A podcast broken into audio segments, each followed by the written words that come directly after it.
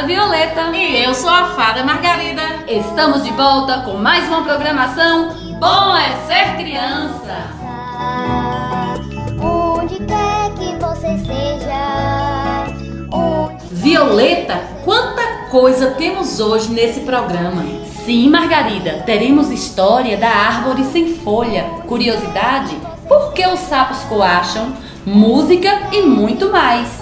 Você escutou isso, Violeta? Sim, é um sapo macho.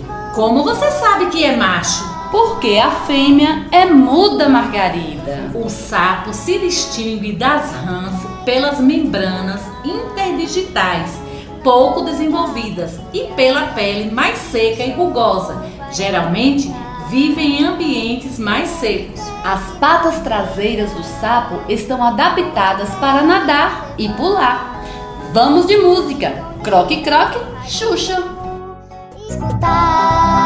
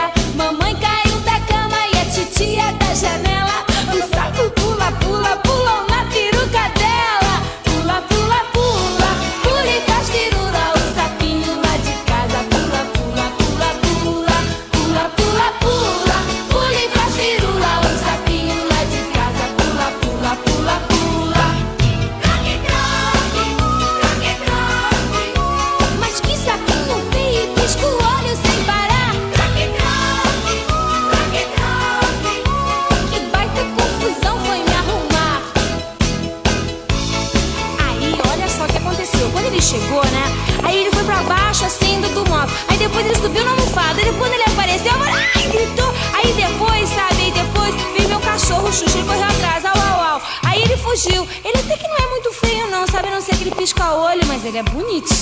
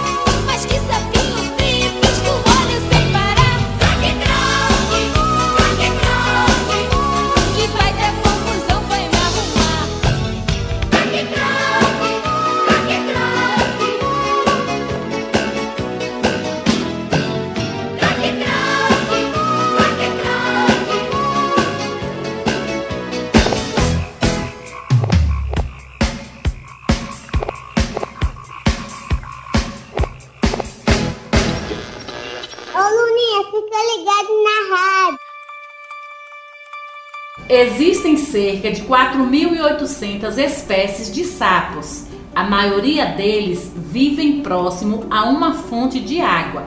Muito embora existam sapos que vivam em ambientes úmidos que são considerados ambientes aquáticos, como a serrapilheira de florestas tropicais úmidas.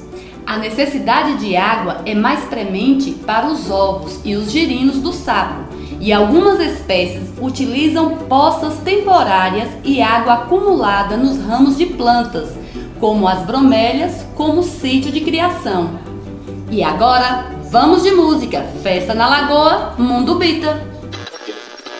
Ô Luninha, fica ligado na rádio.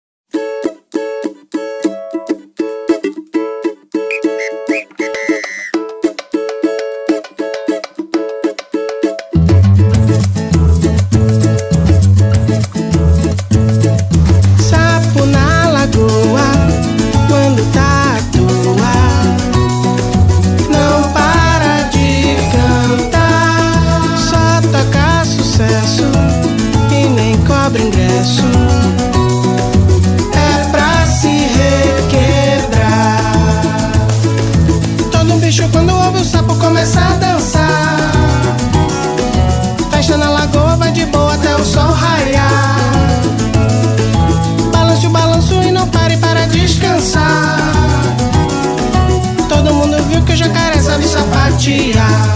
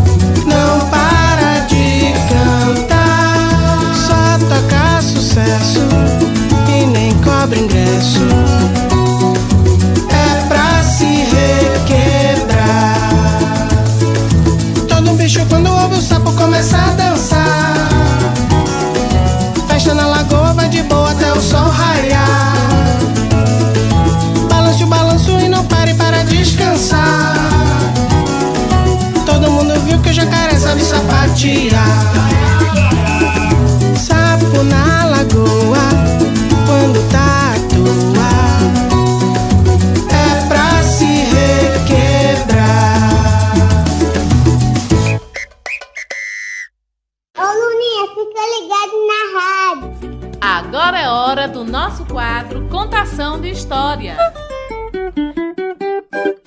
Coração que bate, bate, conte uma história pra matar minha saudade. A história que ouviremos hoje é a Árvore Sem Folhas, pedida por Maísa da escola Quimimo da Boa Vista. A Árvore Sem Folhas é uma história infantil sobre uma árvore que fica triste quando percebe que ela deveria ter folhas em seus galhos e de como ela é ajudada com isso. Fique atenta, Maísa, e todas as crianças que lá vem história com a professora Tamires. Conte uma história pra matar minha saudade. Ô Luninha, fica ligado na rádio. Olá, criançada! Como vocês estão? Espero que estejam todos bem. Hoje eu vou contar para vocês uma história pra lá de maravilhosa. Então, aumentem o volume do rádio, fiquem bem confortáveis que a história já vai começar. A árvore sem folhas. Era uma vez uma árvore sem folhas, não possuía nenhuma folhinha sequer. A árvore sem folhas vivia sozinha em um lindo campo verde e, por viver sozinha, nunca havia visto sequer uma única árvore. Por isso, não sabia que as árvores tinham folhas. Ali, algumas pessoas, quando viram a árvore sem folhas, disseram: Vejam, uma árvore sem folhas, de galhos secos, como ela é feia. Hum, essa árvore não serve para nada. A árvore ouviu o que as pessoas disseram e, a partir desse dia, percebeu que não tinha folhas e ficou muito, muito triste. Veio o sol e a árvore disse-lhe: Sol, você que é tão poderoso, poderia me dar folhas? O sol respondeu: Não, eu não posso te dar folhas, mas se quiser, pode ir buscá-las. E a árvore disse-lhe: Como assim? Não posso buscá-las. Meus pés são cravados no solo. O sol, sem ter o que fazer, foi embora e a árvore continuou triste, sem folhas. Tempo depois, o vento passou por ali e a árvore perguntou-lhe: Vento, você que é tão poderoso, poderia me trazer algumas folhas? E o vento respondeu-lhe: Árvore, eu sei como retirar as folhas, mas não sei como colocá-las. Sinto muito, não posso ajudá-la. Sem ter o que fazer, o vento foi embora. A árvore continuou sem folhas, triste e sozinha. Passou por ali uma nuvem e a árvore indagou-lhe: Senhora nuvem, será que você poderia trazer-me algumas folhinhas? A nuvem respondeu: Não posso trazer folhas, eu só posso chorar. Vou chorar por você. A nuvem chorou, chorou e chorou, mas a nuvem não conseguiu trazer com suas lágrimas nenhuma folhinha para a árvore. Continuou chorando e foi embora. A árvore continuou sozinha, triste e sem nenhuma folhinha. A árvore estava muito desanimada, pois pediu folhas para os mais poderosos, mas ninguém conseguia ajudá-la. Certo dia, algumas crianças estavam correndo pelo campo verde quando viram a árvore sem folhas e notaram em um de seus galhos um balanço pendurado. As crianças foram nele brincar. Ali balançavam contentes quando de repente notaram que a árvore estava muito triste. Para tentar mimá-la, resolveram-lhe dar um grande abraço apertado bem no seu tronco. A árvore até sentiu-se melhor, mas as crianças viram que ela continuava triste.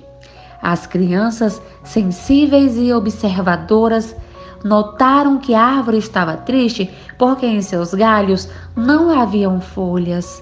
Tiveram então uma brilhante ideia. Foram para casa e recortaram pequenos corações coloridos de papel. Voltaram e colocaram os corações nos galhos da árvore. Cada criança que chegava para brincar colocava na árvore um coração de papel e assim encheram a árvores com muitos corações coloridos. A árvore ficou multicolorida e a alegria das crianças encheu de vida aquela árvore que não tinha folha. Com essa ação generosa, o sentimento da árvore se transformou e ela ficou muito feliz. Fim. Lápis, caneta e hidrocor. Logo tem outra história cheia de amor. Ô Luninha, fica ligado na rádio. Então, crianças, gostaram da história que a Maísa pediu? Você também pode pedir a história que gostaria de ouvir. Façam como a Maísa e tantas outras crianças que já ouviram a história que pediram aqui no Bom é Ser Criança.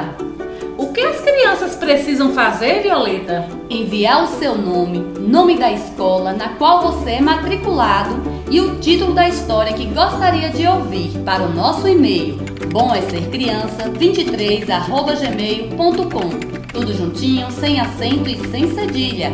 Ou para o nosso WhatsApp 75 999 137526. E vamos de música. Dona Árvore, Bia Bedran.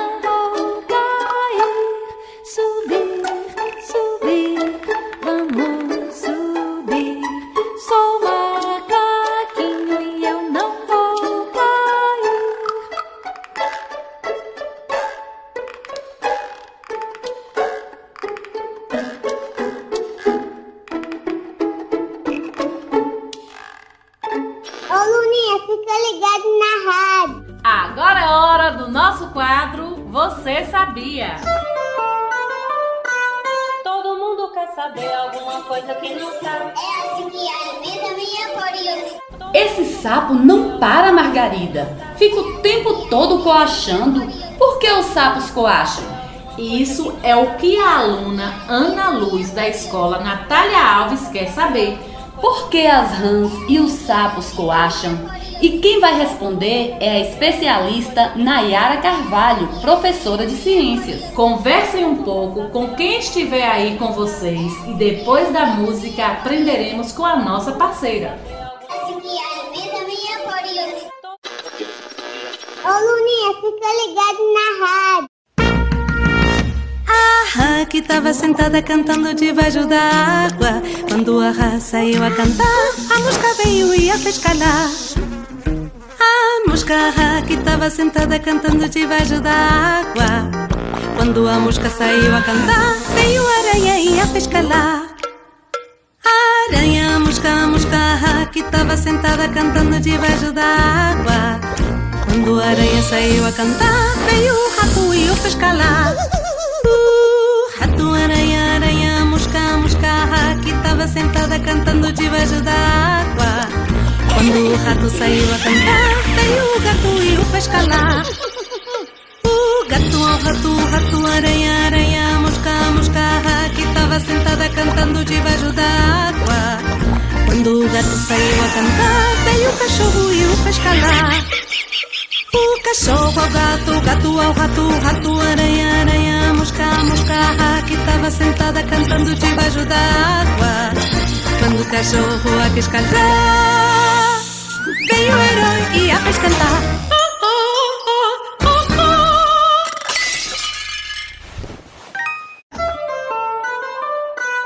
Todo mundo quer saber Olá, eu sou Nayara Carvalho, professora de ciências, e vou explicar por que as rãs e o sapo coacham. Com certeza já passou pela nossa cabeça como o som dos animais são tão importantes. São sua fonte de comunicação. Então, cada espécie tem uma vocalização típica e pode por ela ser identificada. No caso dos anuros, que são os sapos e as rãs, eles coacham na beira dos lagos, dos rios, no chão, na água, às vezes escondido no meio da vegetação. O objetivo principal do coachar é atrair um parceiro para o acasalamento. Somente os machos coacham, as fêmeas elas são mudas. Algumas espécies apresentam dois coachares diferentes, uma para atrair uma fêmea e o outro para advertir um macho rival, no caso dele estar muito próximo. A produção do som na maioria dos anuros ela é simples. O ar é forçado pelos pulmões, pela contração dos músculos da região do tronco e se move através da laringe, dentro de uma cavidade bucal. À medida que o ar passa através dessa laringe, vibrações de cordas vocais e cartilagens produzem uns sons associados, com diversas variedades e formas. Todo mundo quer saber alguma coisa que não. Ô Luninha, fica ligado na rádio. Entendeu, Ana Luz? Vocês gostaram, crianças? Façam como a nossa amiguinha e enviem para o nosso programa a sua curiosidade. Obrigada, Nayara, por nos ajudar a responder a curiosidade da nossa amiguinha Ana Luz. Mas agora vamos de música. Ô Luninha, fica ligado na rádio.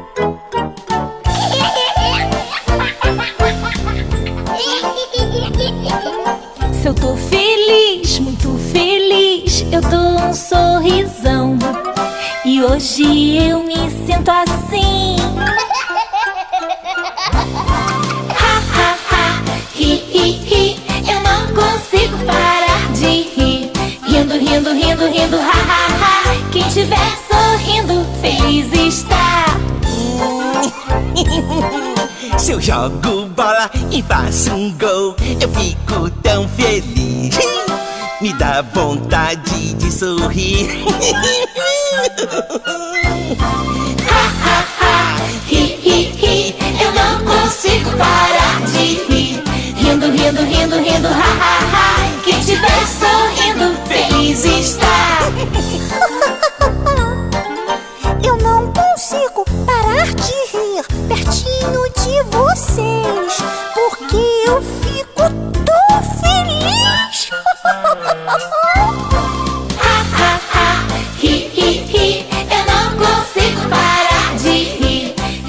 Rindo, rindo, rindo, ha, ha, ha. Quem estiver sorrindo, feliz está.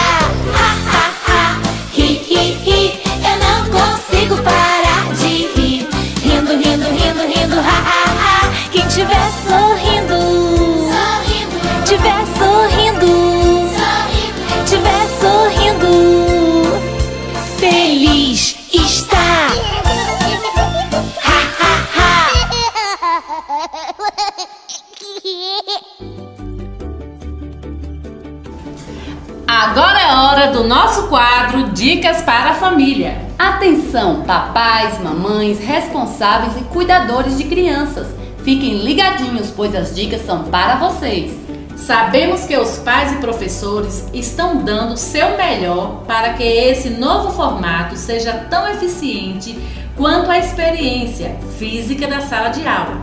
No entanto, existem algumas coisas que as famílias podem fazer em casa para ajudar os pequenos a se dedicarem e se adaptarem. Confira quatro dicas para lidar bem com o novo desafio.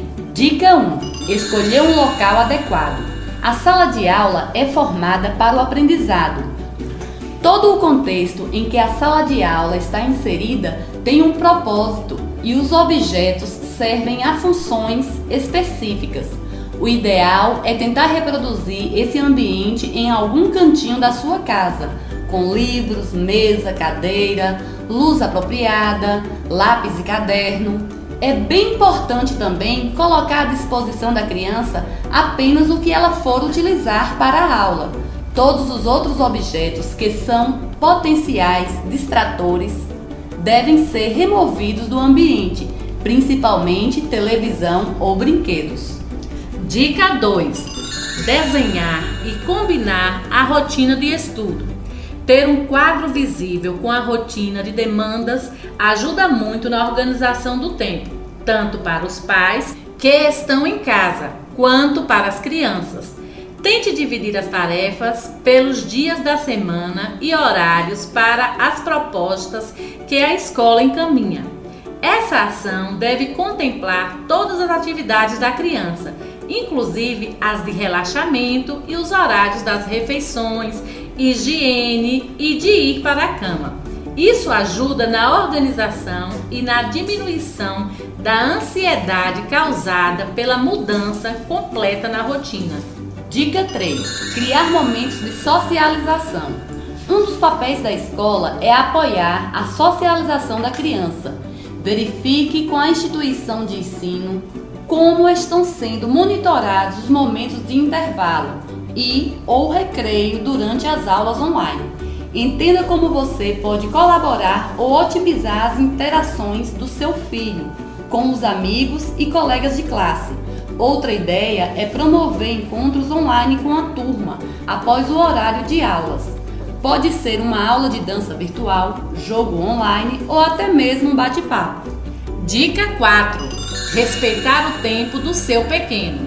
Lembre-se que para as crianças este momento também é desafiador e desperta sentimentos de insegurança, tanto quanto desperta para nós adultos. É normal que no início a criança resista um pouco às mudanças ou não entenda direito que vai usar o computador para estudar.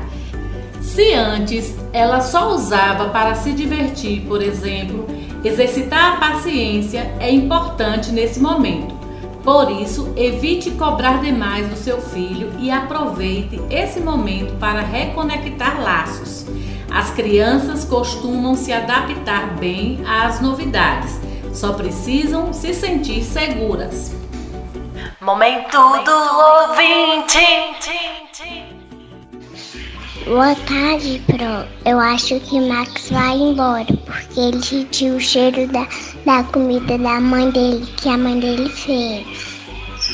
Oi, Pro. Oi, coleguinhas. O Max foi, foi embora da terra dos monstros e ele plantou a mamãe dele. Tchau, Pó. Tchau, coleguinhas. Oi, Pó. Oi, coleguinhas. O Max foi, foi embora da terra dos monstros e ele plantou a mamãe dele. Tchau, pó, tchau, coleguinhas. Gosto de pipoca doce, pó. É, eu um beijo. Agora é hora do nosso quadro Aniversariantes da Semana. E os nossos parabéns vão para Bernardo, Luciana, Luiz Miguel, Pedro Davi, Sofia e Marcela, da Quimimo Boa Vista. Gabriel Brito, Guilherme Ritt, João Arthur, Joesley Oliveira, Nicole Beatriz, João Felipe, Heitor Romão e Lara Vitória, da creche Educando com Amor. José Domingos Filho, da escola Arthur Alves. Lívia Santos, Escola Margarida Souza. Herbert Jesus e Felipe Cauê, da Escola Adelino Teodoro Macedo. Ana Liz, Escola Santa Luzia. Yuri Rafael, Escola Profeta João Vicente. Cecília Gabriele, Núcleo Lagoa da Boa Vista. Heitor Gabriel, da Escola Quimimo do Centro. E vamos nos despedindo. E para todos vocês, os nossos Beijos com sabor de mel e até o nosso próximo programa. Bom é ser criança. Projeto de Educação Infantil em Casa.